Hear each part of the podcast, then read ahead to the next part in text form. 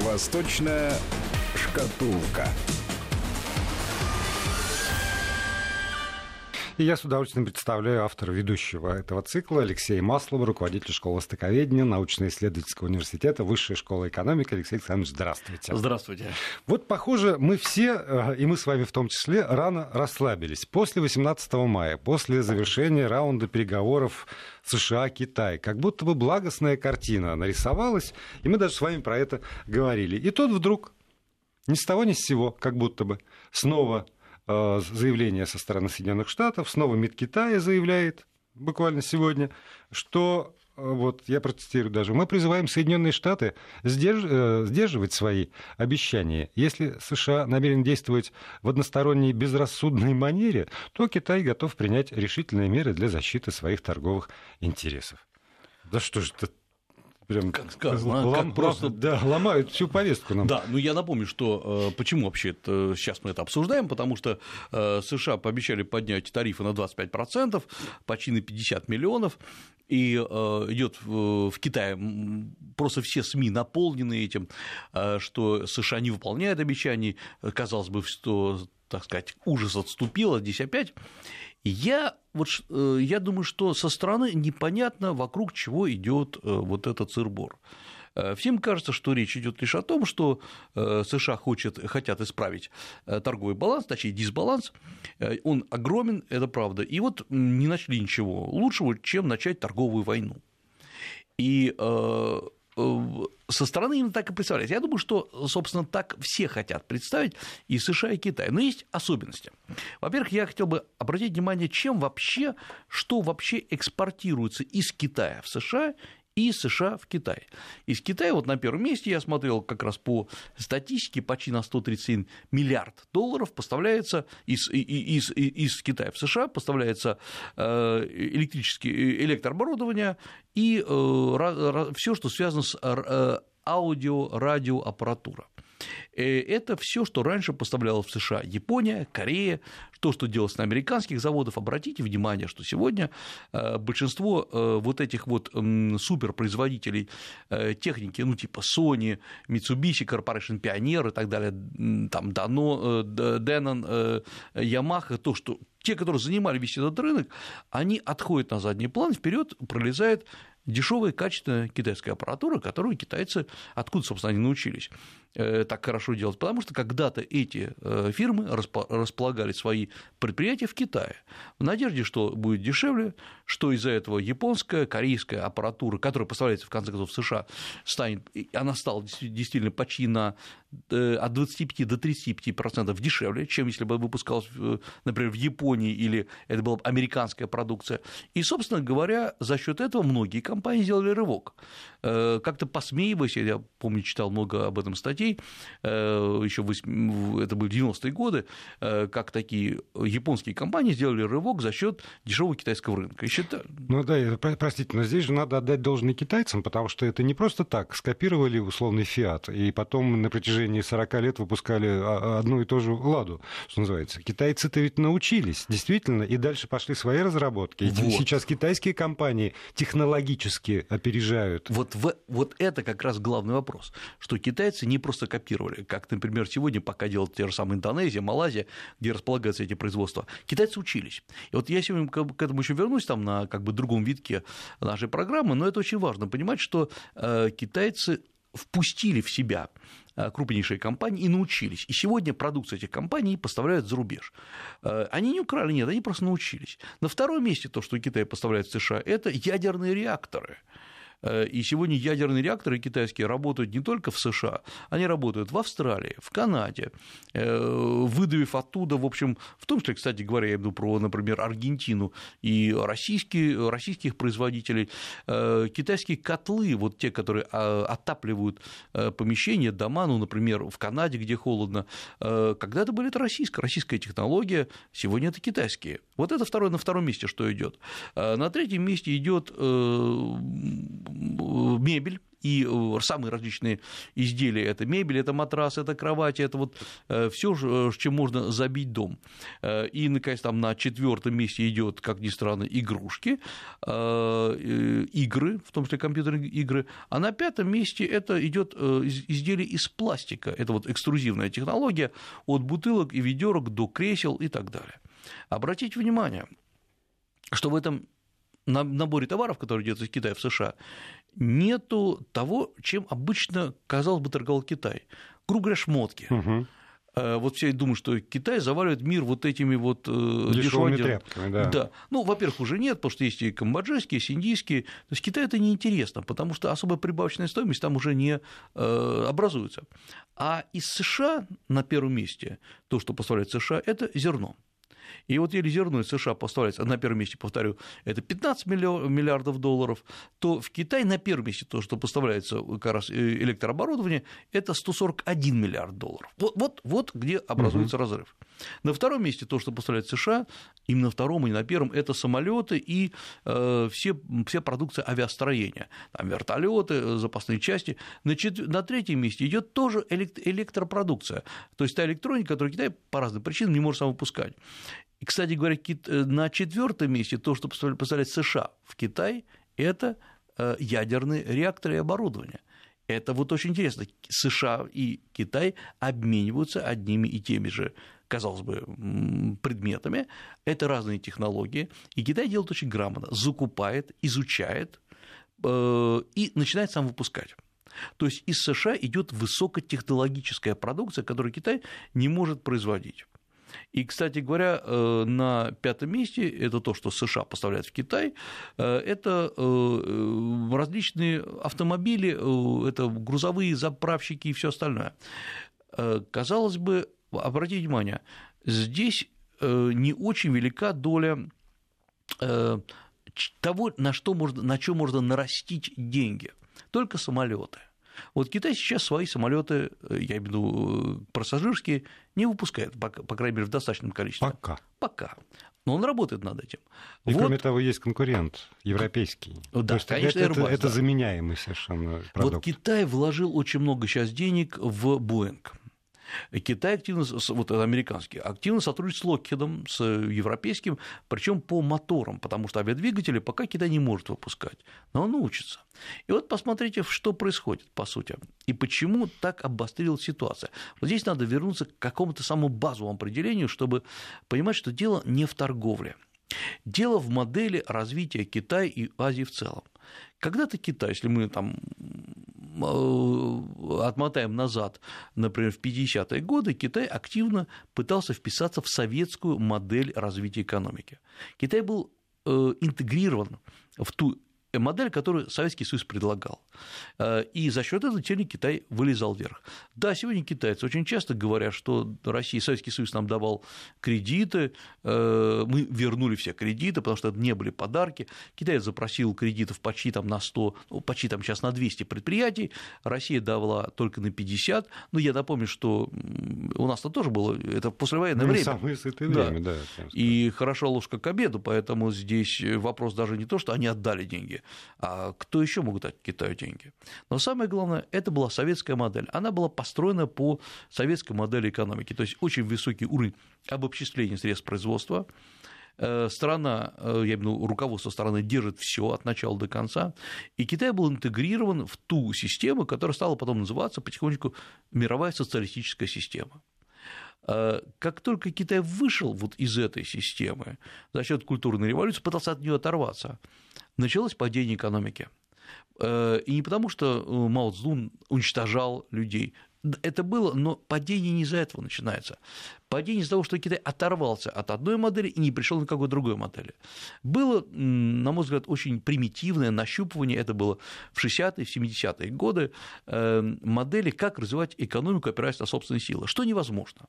Вот это был большой скачок, там, 58-59 годы, который привел к краху сельского хозяйства, была потом культурная революция 66-76 годов со своим пиком 66-69 годы, э, когда э, просто производство, по сути дела, остановилось. Э, и вот в дальнейшем происходят события известные, они в основном освещаются как политическое событие. Это начало восстановления отношений между США и Китаем, когда сначала Киссинджер, потом Никсон приезжают в Китай, переговоры идут с Джоэн Лаем и с Мао Цзэдуном, и в этот момент, по сути дела, происходит важнейший перелом в мировой экономике. Китай вписывается в американскую систему товара, товарных отношений, товарно-денежных экономических отношений. И даже с этого момента, продолжая вот там 1972 года, 1972 года, когда Китай восстанавливает свою, точнее, когда меняется представитель в ООН с тайваньского на кайнеровского, когда США официально признают э, КНР, потому что до этого не признавали, я напомню, что первой страной, которая признала Китай, был Советский Союз, 1 октября Китай провозглашает Китайскую Народную Республику, 2 октября Советский Союз, и за ним уже все остальные страны признают Китай как, в общем, новое правительство, как официальное правительство Китая, Э, и лишь две страны, Англия и США, не признали тогда КНР, а признавали Тайвань, республику Китай, как основную, как единственную возможность Китая. И вот с 70-х годов США меняет свое отношение и, как следствие, допускает Китай в рамки своей экономической модели. И как бы они ни ругались, как бы ни, ни переносили друг друга, сколько бы пикировок не было, надо понимать, что Китай поднимался за счет США. США были э, крупнейшими инвесторами, и США, и Япония. Я вас уверяю, Япония бы не стала без США э, вкладывать что-то в Китай. Э, да, там говорят, Хуатсяо много вложили. Это правда, все, все точно. И Хуатсяо, то есть китайцы, проживающие за рубежом, очень много вкладывали, но вот эти гигантские промышленные вливания, миллиардные, речь идет там о первых вливаниях 80-100 миллиардов долларов, не кредитов, а именно инвестиций, это сделали американцы. Начало глобализации. Вот, по вот, большому счету. Начало глобализации. И это фантастическим образом отличается от того, что происходило в Советском Союзе, в э, России в 90-е годы. Во-первых, я напомню, что это были кредиты. Кредиты э, Мирового, Мирового банка, э, Мирового валютного фонда, которые надо было отдавать, которые Россия отдавала. Они все жестко связывались со структурными изменениями внутри России. Я напомню, что кредит дался не вообще под что-то, а под конкретную схему, которую надо было сделать. Например, ввести новую схему образования. Э, и за это платили. Э, то есть Россию пытались вот вписать, вот как-то э, из России пытались сделать Запад. С Китаем было понятно американцам, что из Китая Запад не сделаешь никогда. Но можно его при, как бы прикрутить к американской схеме. Приручить. Приручить, правильно. То есть в Китае начали размещаться заказы американских компаний. В Китае начали вливаться инвестиции из США и союзников США. Китай полностью отключился от любой модели, которая хоть как-то связана была с тогда уже э, умирающим Советским Союзом. Я напомню, что все эти изменения в Китае происходят в 80-е годы э, активно, а Советский Союз развалился там в 1991 году. И э, поэтому развал идет в том числе из-за того, что Китай действительно начал восстанавливаться, восстанавливаться на американские деньги, а Россия, Советский Союз, потом Россия вообще оказываются в вакууме. И э, тогда сотрудничества с Китаем практически никакого не было. Я сам помню прекрасно э, историю, когда Ельцин первый раз приезжает в Китай, и, э, ну, как всегда, у него голова забита массой, массой дел, и он спрашивает одного из советников, сколько у нас сейчас торговли с Китаем, товарооборот. И я помню, советник говорит, знаете, 4 миллиарда. Говорит, ну это уже тоже неплохо. И к тому времени, это правда, это было неплохо, потому что страна, которая э, Дальний Восток, ну, если не голодал, то находился э, в кризисном состоянии, когда на Дальнем Востоке, российском Дальнем Востоке, не было практически топлива, а я напомню, что там холодно бывает, там очень холодно, надо отапливать дома, 4 миллиарда и э, практически бесконтрольный допуск китайской продукции через границу на Дальний Восток российский, это была вынужденная мера. И э, получалось, что Китай, с одной стороны, влит в американскую модель, привязан к доллару, торговля идет США-Китай, США-Япония, США-Евросоюз.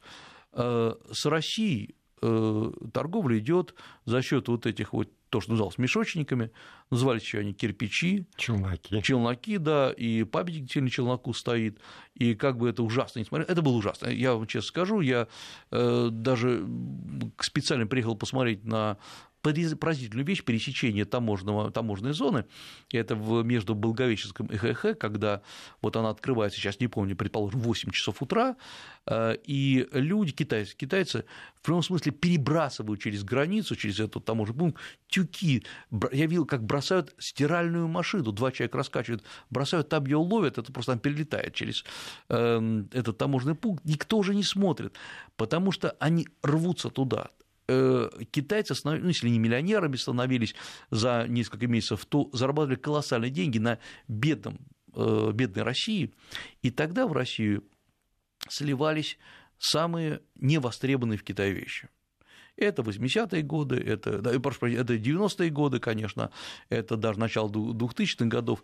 И вот именно тогда э, в России пошли разговоры о бедном Китае и, самое главное, о ужасной китайской продукции. При этом никогда в США параллельно никто не говорил о ужасном качестве китайской продукции. Получалось, что в принципе Россия являлась сливным бачком для Китая.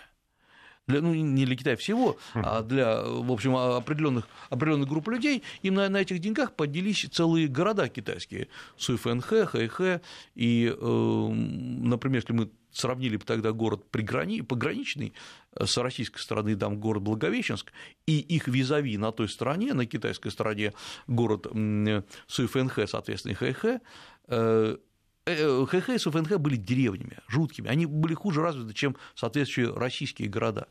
И вот за несколько лет, точнее, за, за десятилетия, это стали вполне развитые города с гигантскими билдингами, с развлечениями, а российские города, ну, мягко говоря, сильно отставали и до сих пор сильно отстают в развитии.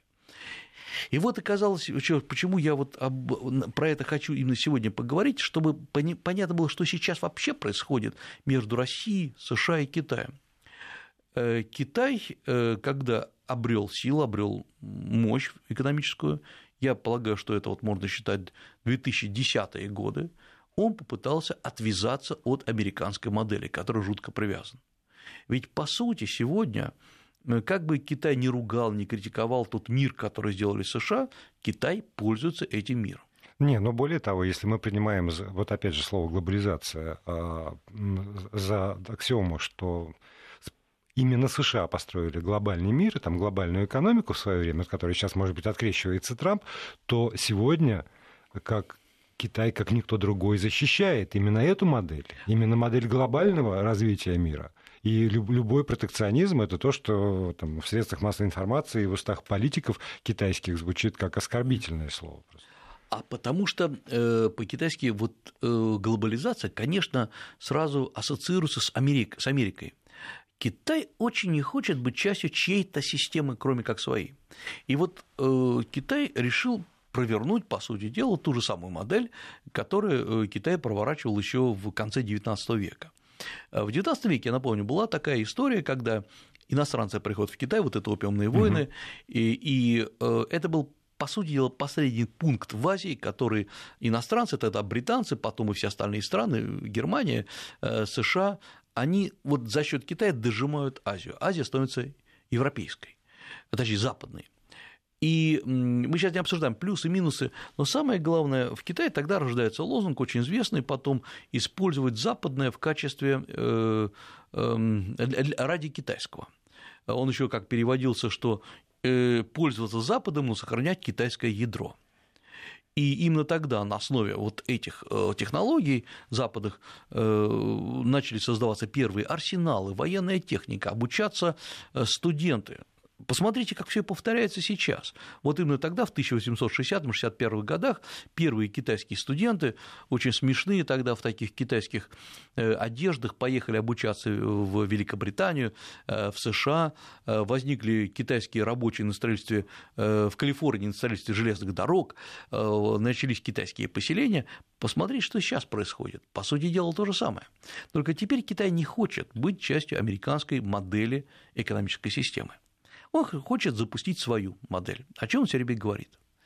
И вот э, никакой другой модели, кроме американской, сегодня экономически в мире нет. Есть лишь Китай, который способен теоретически э, на основе своих денег, на основе э, своих знаний создать эту модель, но она пока еще не создана. Поэтому то, что сейчас запускает Китай, один пояс, один путь.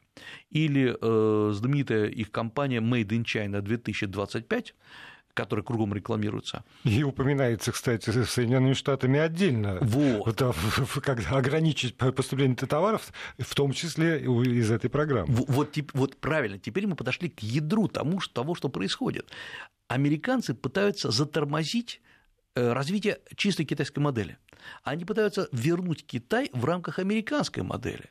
Вот США действительно очень много сделали для Китая, э, резко, там, заметно уменьшили налоги, допустили китайские товары на свой рынок, разместили свои производства в э, Китае. То есть дали Китаю дышать и жить, подготовив для Китая кадры. И теперь вдруг Китай берет, говорит, все, спасибо, теперь мы сами. Нет, нет, нет, говорит Трамп, не, не, вы, вы, вы по-прежнему с нами. Ах, вы так? Тогда мы сейчас тормознем вас по полной программе. И в этом я не знаю, насколько Трамп глубинно понимает эти процессы, но прекрасно понимаю, что есть советники у него, которые как раз глубинные процессы понимают. И вот смотрите, что происходит, даже если отвлечься от экономики. Все эти цифры известны, там 50 миллионов э, туда, там 200 миллионов, э, миллиардов долларов – это дисбаланс, который надо восстановить. Сейчас главный вопрос не в цифрах. Обратите внимание, что, э, во-первых, США объявили э, даже не запрет, а э, усложнили получение виз китайскими студентами Э, причем по тем специальностям, которые входят в развитие программы Made in China 2025. Вот об этом мы чуть попозже поговорим отдельно. Ну да, потому что сегодня вот еще поступило сообщение, власти США, начиная с 11 июня, начнут ограничивать срок действия американских виз, выдаваемых некоторыми заявителям из Китая э, представитель Госдепартамента об этом сообщил, но и дальше в комментарии в общем, довольно прозрачно как раз намекается на то, что ну, негоже так уж засиживаться для того, чтобы иметь возможность овладевать всеми знаниями, да? которые накопила, накопила Америка. Мы действительно вернемся к этому разговору. Напомню, что э, это «Восточная шкатулка». Здесь в студии Алексей Маслов, руководитель школы стыковедения, Высшей школы экономики. Если у вас по ходу этого разговора возникают какие-нибудь комментарии или вопросы, то тогда не стесняйтесь. 8 903 176 363 для тех, кто пользуется WhatsApp и Viber. Если по-прежнему удобнее смс то тогда 5533, короткий номер и слово «Вести» в начале сообщения. После новостей будем уже отвечать.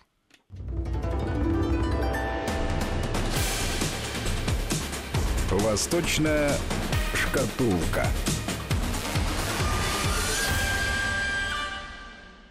Продолжаем разговор. Алексей Маслов, руководитель школы востоковедения, научно-исследовательского института, университета, простите, Высшая школа экономики, автор ведущий цикла э, здесь в студии. Мы продолжаем говорить о сложных отношениях, которые формируются сейчас ну, между Соединенными Штатами и Китаем вот это вот формируется сейчас, это ведь я правильно сказал, да? То есть а... нельзя сказать, что обе стороны, я почему уточняю, э, четко совершенно знают, ну, как, как бы конечную точку, к которой идут. Там, с одной стороны, администрация Трампа себе наметила конкретные цели и таким вот локомотивом перла, значит, в эту точку, зная, чего хочет добиться.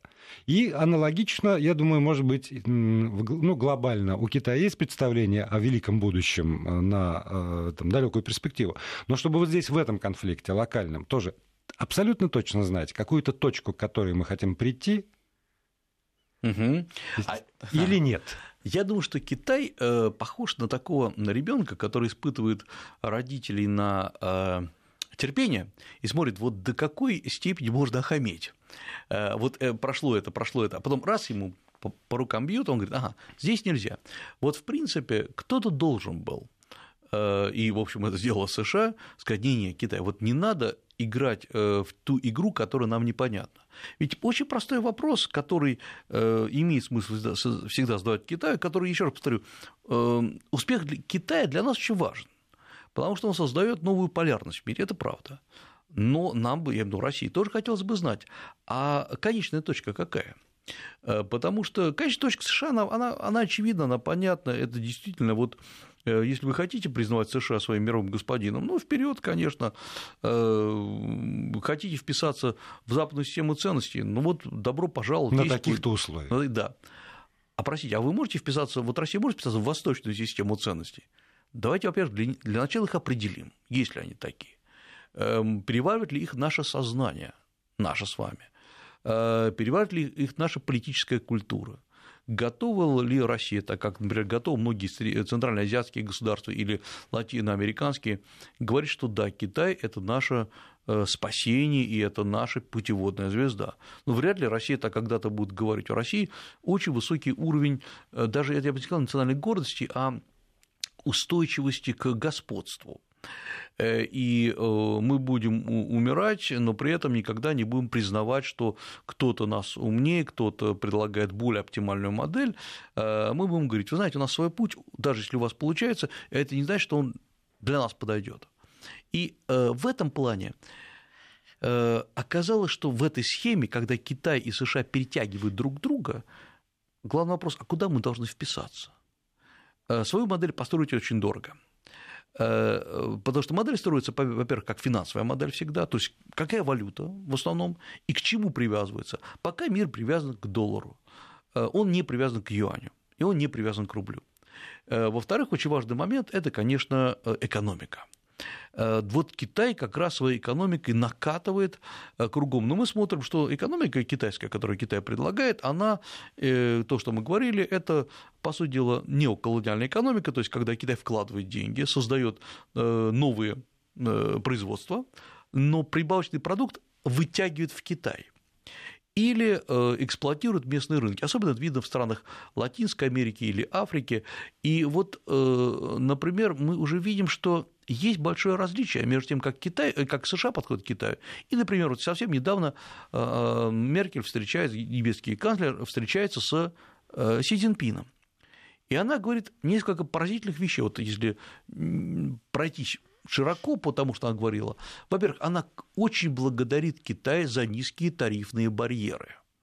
Это о чем идет речь? Что спасибо, что вы позволяете поставлять немецкую продукцию на угу. китайский рынок. Э, вы можете представить, ради интереса, чтобы Путин сказал китайцу, не, не Китаю, а Беларуси, спасибо, что вы нам позволяете нашу продукцию поставлять. Нет, зачем? Такого просто быть не может, потому что э, мы считаем, что есть э, стандартная система взаимовыгодности. Если вам выгодна наша продукция, покупайте. Невыгодно, давайте говорить о другой продукции. Во-вторых, Меркель все при этом говорит, что вы знаете, очень, очень мягко, так вот, чтобы не задеть, чтобы не наступить на больную точку, что вы знаете, все-таки надо как-то облегчать режим инвестиций иностранных в Китай, то есть хотелось бы нам побольше присутствовать. На что наверняка и какой-нибудь умный советник объяснит, вы знаете, режим инвестиций, что для немцев, что для русских, что для американцев, почти один и тот же. Учитесь работать на местном рынке. Раньше было очень легко работать. Это правда, приходил любой иностранец, вкладывал свои, раньше был такой, и, ну, сейчас тоже рассматривается, минимальная сумма входа на рынок на китайский. Вот когда-то, это я имею в виду еще в 90-е годы, она была 100 тысяч долларов. А здесь всего. Всего, да. И это значит, что вы вкладываете, и вы можете создать, поднять предприятие и дальше на этом жить. Сейчас, вот, например, британцы говорят о 500 тысячах, тысячах фунтов стерлингов, там, Э, грубо период 700, там, 750 тысяч долларов. И это без каких-то гарантий, чтобы устойчиво войти и потом, то, что называется, вернуть эти деньги, выйти на операционную прибыль через, э, через два года, ну, наверное, миллиона три с половиной четыре. Уже не у каждого бизнесмена есть такое. И вот это главный вопрос, то, что китайский рынок стал просто более дорогим, и, строго говоря, я, я не знаю, что ответил Си Цзиньпин госпоже Меркель, но, скорее всего, он, наверное, так тонко намекнул, что, вы знаете, а вы думаете, нам очень нужны немецкие инвестиции? Вот зачем? Мы сами сейчас вывозим капиталы. И, э, по сути дела, у нас получается теперь разномнение – э, США говорит, нет, нет, Китай надо вернуть в рамки нормальной западной модели развития, чтобы он работал по тем правилам, которые всем нам понятны и известны. Германия, ну, собственно говоря, там частично и Франция, и Италия говорит, нет, вы знаете, пускай нам, он нам дает деньги, потому что нам, бог с ними с моделью, нам нужно сейчас. У нас социальные программы э, кормления арабских беженцев требуют больших денег. Э, есть Китай, который говорит, добро пожаловать ко мне, но вы должны теперь, если я, мы даем деньги, работать по тем правилам, по которым я, мы объясняем. И вот в этом плане есть, на мой взгляд, очень невнятная восточная политика России. Э, она абсолютно грамотно сформулирована с точки зрения лозунгов. Действительно, Россия должна продвигаться на восток.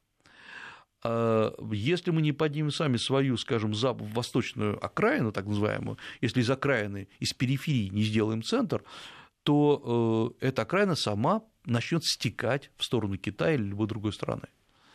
Но дальше, когда речь заходит о цифрах и фактах, оказывается, что все не так, э, не так просто. Ведь э, мне просто приходится встречаться там по работе со многими крупными китайскими, японскими и корейскими компаниями, бизнесменами, хотя я сам очень далек от любого рода реального бизнеса, я постоянно мы обсуждаем, что тормозит эти компании от инвестиций в Россию. Все говорят об одном и том же, не сговариваясь, не перенося друг друга, имею что японцы не любят китайцев и так далее. Они говорят, прозрачность, реальная прозрачность на российском дальневосточном рынке нулевая, ничего не понятно. Это первый момент. Хотя, казалось, вот все расписано. Ну, вот мне совсем недавно, недавно вчера, я встречаюсь с одним китайским крупным бизнесменом, который максимально позитивно относится к России, который говорит на русском блестяще, который много лет пытается наладить бизнес в России. Он говорит, я вот захожу, открою там несколько сайтов российских министерств, еще же говорю, на русском очень хорошо uh-huh. общается, и пытаюсь найти информацию на китайском языке. Потому что, ну, окей, он говорит прекрасно, а другие китайские бизнесмены, где перевод законов? где вот это одно окно, вот это, через которое можно, щелкнув э, мышкой, тут же открывается какой китайский интерфейс, где написано «ребята, вкладывать сюда, позвонить сюда или занести деньги сюда». Где японский? Где корейский?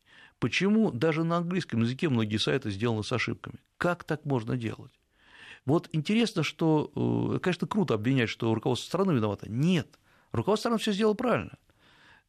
Исполни... Это, это казус исполнителей которые просто не могут понять, что э, надо э, меньше рассуждать, меньше форумов устраивать, меньше э, заниматься построениями глобальных каких-то вещей и заняться, вот как делал когда-то Китай в 90-е годы, выстраиванием абсолютно оптимального инвестиционного климата, на, скажем, на Дальнем Востоке. Да, но я думаю, что с точки зрения какого-нибудь конкретного человека, эта ситуация его более чем устраивает, там, э, руководителя того или иного ведомства. Вот. Потому что если нет одного окна, если ничего не понятно на сайте, значит, придут, и, и тогда я консультирую, и тогда я объясняю, и тогда я, в общем, это делаю не, не бесплатно. Правильно. А вы знаете, к чему, к чему это приводит? Это приводит к еще более поразительным вещам. Если все непрозрачно, Э, вы что думаете, китаец пойдет к российскому консультанту? Нет. В Китае создан уже целый ряд своих фирм. То есть деньги канализируются... Они зарабатывают. Я прошу да. прощения, у нас пауза, потом вернемся.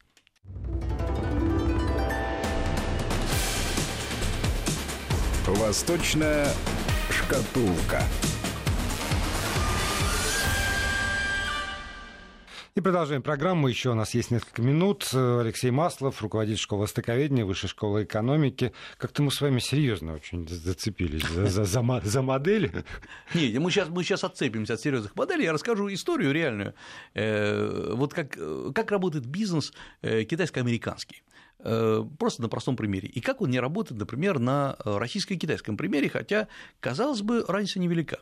Это реально абсолютная история, э, довольно такая нашумевшая. Э, китайский студент приезжает в США, это было, если не ошибаюсь, в 2013 году, Э, приезжают учиться, как всегда, там масса квот, э, и когда Америка... Э, китайцы едут в США, кажется, что вот сейчас они тут будут разгуливать по Манхэттену, ну, в реальности большинство из них попадает как раз очень в маленькие колледжи где-то, вот он попадает в колледж штата Канзас, это, как я помню, не самый крутой штат, причем в, в город с названием Манхэттен, который, оказывается, в общем, весь город состоит из университета и прилегающих к нему баров.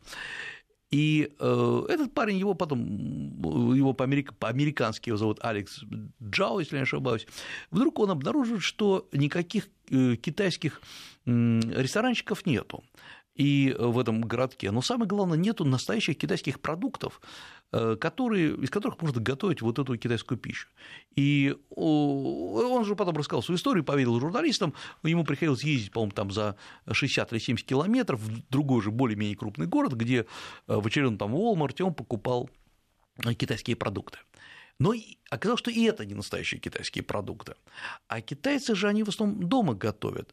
И есть небольшой набор компонентов, из которых они все собирают. Вот как лего такое. Угу. Вот, поэтому ведь нормальные китайцы не ходят э, в, в Америке в китайские рестораны, понимая, что это, это просто чепуха.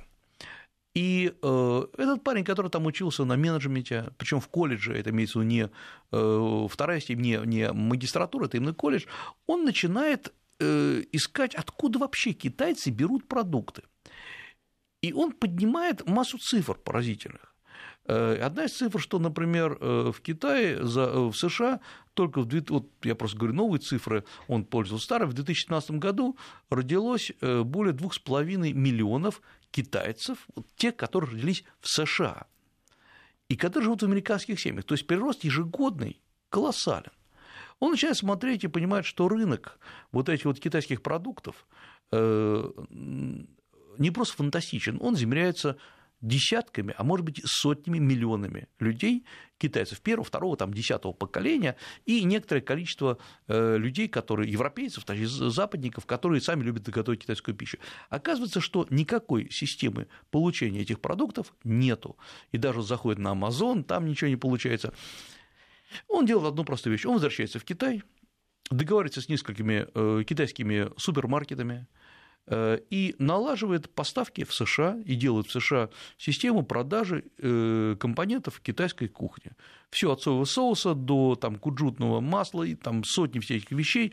Причем все это они даже ничего не переводили, они паковали в китайские коробки, делали сверху американскую наклейку на английском языке, как требуется по местным правилам, и вперед. Э, что было понятно, выгодно это или невыгодно.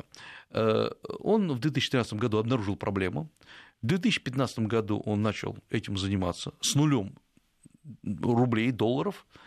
Приехал в США, он живет в США, он китайский гражданин, э, у него сейчас 100 миллионов долларов, он заработал 100 миллионов долларов, 100 миллионов долларов за 3-4 года. Почему? Значит, если мы анализируем систему, Э, это не просто момент успеха. Да, он обнаружил ту нишу, кому любой бизнесмен объяснит, что надо обнаружить нишу. Но ведь до него же китайцы видели все, что, это, что не хватает товаров. Он сделал простейшие электронные поставки из Китая, и он воспользовался именно теми лазейками, которыми сейчас Трамп борется. Потому что все это было с очень небольшим количеством налогов. Самое главное, логистика поставок настолько быстра и оптимальна, что можно поставить из э, города, скажем, Гуанчжоу грибы муэр, те, которые вот древесные грибы, такого черно-коричневого цвета, за 2-3 дня, они на самом деле не портятся, они в сухом виде поставляются, они будут в США, вот в этом э, городе Манхэттен, штата Канзас. И за счет того, что уже была готовая структура, товарооборот, собственно говоря, и вырос до 100 миллионов долларов. Точнее, он заработал товарооборот угу. еще больше. Он жутко доволен, э, потому что э, он э, довольно интересно посмотрел по статистике, почти 90% у него потребителей – это китайцы, которые живут в США, и 10% все остальные. А вот теперь представим, почему казалось бы, в России же тоже, вот я с удовольствием бы заказывал какую-то китайскую продукцию. Почему? Во-первых, она долго идет, во-вторых, непонятно, э, является ли она э, настоящей китайской и насколько она качественна, и в-третьих, конечно, вопрос э, тарифы и таможенные барьеры. Вот самое главное, что сумели создать между собой США и Китай, это чудесную, простую, легкую площадку для роста вот таких небольших бизнесменов, которые становятся большими, которые пользуются теми льготами, которые создали между собой две страны. И самое главное, э, оказалось, что получить в Китае кредит под эту торговлю очень просто. Э, в США очень просто было получить он, он потом дал очень много интервью, он рассказал, как он получал точки для размещения своих складов. Он говорит, что каждый склад необходился, чтобы эм, сделать всю необходимую документацию, необходилось в 50 долларов и один приход в, э, в некую контору, где... В одно окно. В одно окно, да, где ему говорю, вот зонинг, где вот здесь можно, а там люди живут, там нельзя делать склады. Вот поэтому он говорит, я не встретил ни, никакого сопротивления. Э, главное, надо было продумать схему. Если бы я прогорел, я бы прогорел сам, ну, потому что я мог бы сделать угу. ошибку. Вот это как раз и называется э, создание условий для инвестиций. Простите, а в обратную сторону э, такая возможна э, ситуация? А, а в обратную сторону не пойдет. Да, потому что да, так, ему, да. по-человечески понимаю Трампа. Да, потому что, конечно, самолеты так поставлять не будешь. Да. Поэтому, конечно, Трампу обидно. Э, но сейчас в Китае очень сложно найти вот свою щелочку, куда можно пролезть. Многие российские бизнесмены же пытаются это сделать, но они делают настолько неумело, их настолько по-человечески жаль, потому что, я еще раз говорю, это очень упорные и очень неглупые ребята, которые сами честно поделились э, в России. Им кажется, что и в Китае, вот если поехать, поговорить, все удастся. И, к сожалению, очень плохую услугу им делают, э, представляют э, там некоторые СМИ, которые говорят, рассказывают, вы знаете, Россия и Китай развивают отношения очень высоко, они путают политический уровень отношений с экономическим уровнем отношений, с уровнем отношений между средним, и, там, средним средний бизнес, малый и малый бизнес.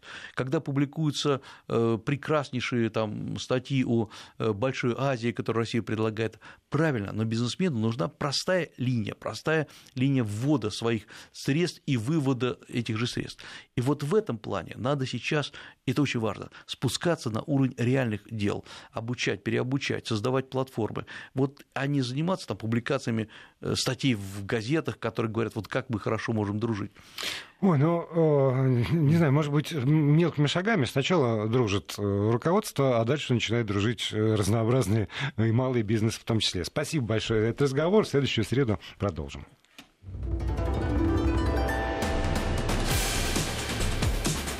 Восточная шкатулка.